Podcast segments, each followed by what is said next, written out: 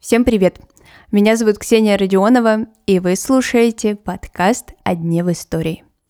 На календаре 31 мая, и в этот день в Москве в 1892 году родился корреспондент, писатель и переводчик Константин Георгиевич Паустовский.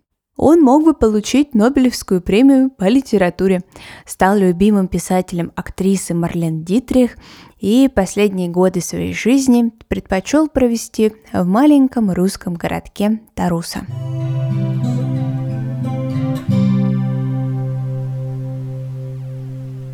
Детство и юность Паустовский провел в Киеве. И сам про себя писатель говорил, что он москвич по рождению, но по душе киевлянин. В 20 лет он начинает обучаться на историко-филологическом факультете. Сначала в Киеве, а после в Москве. Его повести и рассказы на тот момент уже печатали, но пришла Первая мировая, и писательскую карьеру ему пришлось отложить на неопределенный срок. В армию Паустовского на тот момент не взяли, все потому, что он страдал близорукостью. И поэтому сначала в военные годы он работал на трамвае, позже на санитарном поезде. Сохранились воспоминания писателя того времени. Осенью 1915 года я перешел с поезда в полевой санитарный отряд и прошел с ним длинный путь отступления от Люблина в Польше до городка Несвежа в Белоруссии – в отряде из попавшегося мне засального обрывка газеты я узнал, что в один и тот же день были убиты на разных фронтах два моих брата. Я остался у матери совершенно один, кроме полуслепой и больной моей сестры. С приходом большевиков Паустовский начинает работать корректором в газете «Киевская мысль», потом работал в Народном комиссариате продовольствия и служил в Красной армии. Параллельно со всем этим он уже активно печатается и за первые десятилетия 20 века уже становится известным писателем. В 31 год заканчивает свой первый роман «Романтики». В 50-е годы прошлого века к мастеру приходит не только советское, но и мировое признание.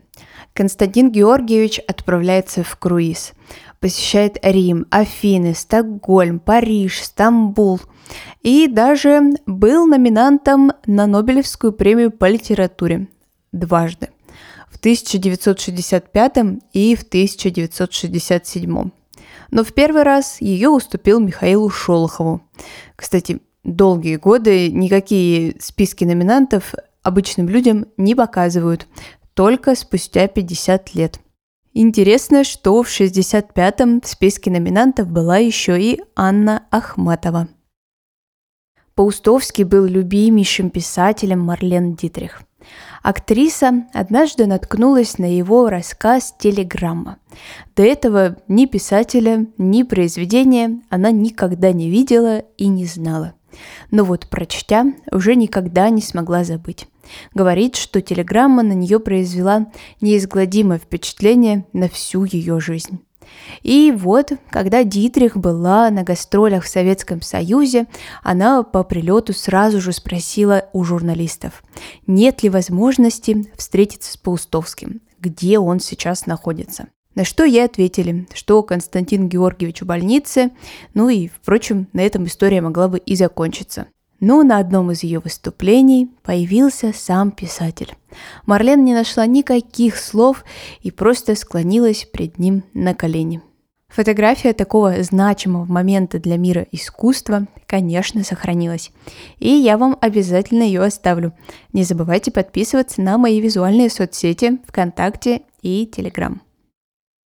Последние годы своей жизни писатель предпочел провести в маленьком городке Таруса – ныне Калужской области.